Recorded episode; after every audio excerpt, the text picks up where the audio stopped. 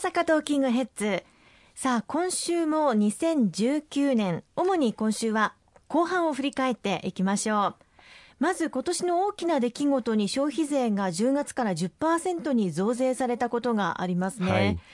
増税には大きな反発もありましたが一定の理解は得られたのではないでしょうか？そうですね。あの本当に増税させていただくというのは、まあ政府としてもまた与党としても本当に大変申し訳ない、まあ、苦渋の決断ではありますけれども少子高齢化が、まあ、世界のどこも見たことがないようなスピードで進む中また今後ますます人口減少あるいは少子高齢化が加速度的に進んでいく、まあ、そういう中で高齢者の方々が安心して元気に長生きしていただくためには年金医療介護といったこうした財源をきちっと確保していくことがもう待ったなしの課題でございます。さらには、まあ、少子化に何とか歯止めをかけていくために世界の中で最も高いというわれている教育費の負担を軽減を図っていく、まあ、そのために幼児教育、保育の無償化も含めて教育費の負担を大きく軽減をしていく、まあ、そのための財源として、まあ、消費税率を今回8%から10%に引き上げさせていただく。このことへのご理解は引き続き粘り強く国民の皆様に求めていきたいというふうに思っております。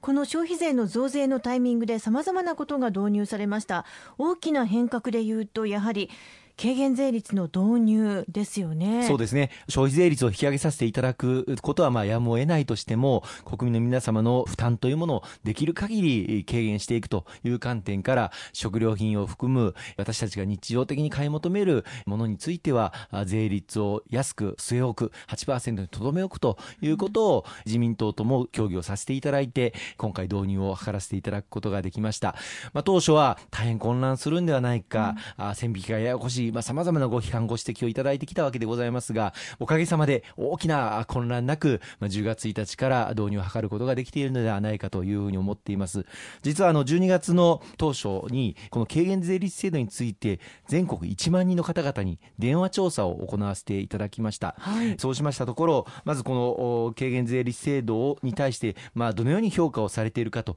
いうことをお聞きしましたところ、大いに評価する、またある程度評価するという方が、まあ、6割に上っておりまして、まあ、与党の支持層の方々は7割近くご評価をいただいているんですが、野党の支持層の方ですら、半数近くの方々がまあご評価をいただいているという結果になりました。やはりあの食料品を含めて税率が据え置かれたということについて、まあ、安心感が広がってきているのではないかなというふうに思っておりますし、年代別で見ましても、評価をするということが全ての年代で上回っているということ、またあの男女別では女性の方がまあ評価をいただく方が多いとまあ、これやはり日常的に食料品を買い物されている主婦層の方々から高い評価をいただいているんではないかなというふうに思います。もう一点、今回の電話アンケート調査では、この軽減税率によって混乱を経験されましたか？ということをお聞きをいたしました。まあ、この10月1日前はいろんなテレビ放送やマスコミの方々が、まあ、大変混乱するぞというようなことをまあ言っておられたんですけれども、実際今回のアンケート調査で軽減税率によって混乱を経験されましたか？ということをお聞きしますと、70%を超える方々が、いや、経験していないということ、まあ、混乱はなかったと感じているということが、まあ、明らかになったんではないかというふうに思っております。もちろん今後も企業で経理や、あるいは会計の部門で働かれている方々、あるいはこの年末からまあ3月に向けて納税申告を行っていただく時期になります。税理士の先生方も含めて大変なご苦労をあのおかけすることになりますので、ご協力をまあお願いしながら、政府としてもしっかり支援をしていきたいというふうに思っています。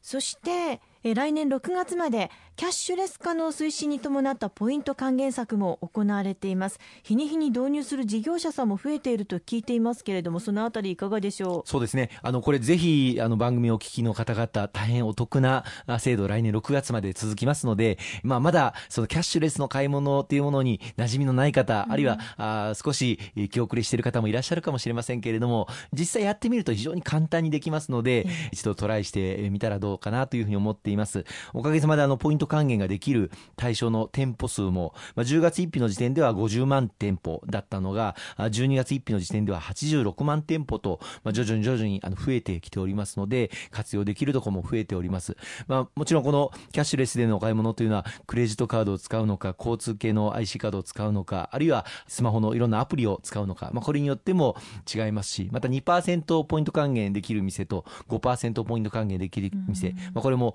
大手か中小かであの差はありますけれども、意外と簡単にできますし、まあ、毎回毎回買い物するたびにポイントが溜まってくるというお得感、せっかく組んでいる予算ですから、国民の皆様に使っていただきたいと思っています。そして消費税増税とともに今年の10月からスタートしたのが幼児教育保育の無償化ですね。はい。一番最初にあの訴えさせていただいたのは2006年、もう今から13年も前になりますけれども、少子社会トータルプラン、これから人口減少がどんどん進んでいくということを見据えて、うん、まあその当時に幼児教育の無償化をこの日本でぜひとも図るべきだということを訴えさせていただきました。まあなかなか大きな財源が必要になりますので、一気に実現ということはできず、段階的に、えー、低所得のご家庭から、あるいは多子世帯、子供さんの多いご家庭から、あるいは5歳児からという形でだんだんだんだん広げてきたんですけれども、まあ、この10月からおかげさまで全国どこでも3歳から5歳の子どもたちが無償で幼稚園、保育園、認定こども園に通うことができるという、そういう時代を切り開くことができたこと、これも多くの皆様の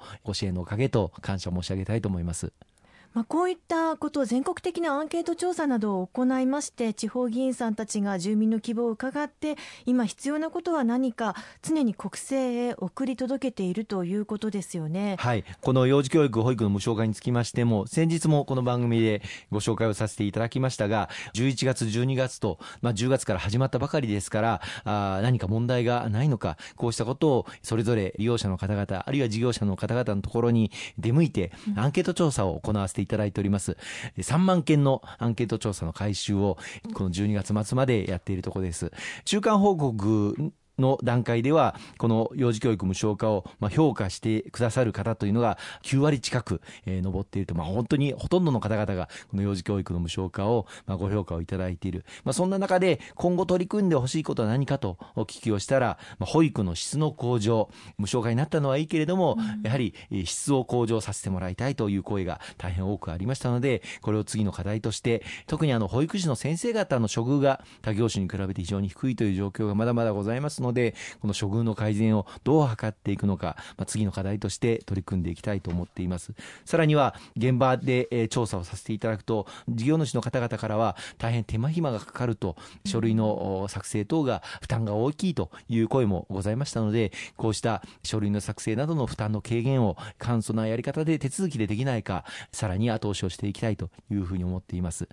こういった姿勢は来年2020年以降も変わらないと思っていいんでしょうか？そうですね。あの私ども公明党はどこまでも現場第一主義で地域に根を張りそして地域の皆様と膝詰めで政治を前に進めていく。そしてまあ私どもネットワーク政党とよく言わせていただいてますけれども全国の地方議員と国会議員の連携プレーで市府国それぞれに届けるべき声を届けていく。その役割を来年以降もしっかり果たしてまいりたいと思っています。ありがとうございます。後半も引き続きお話を伺っていきます。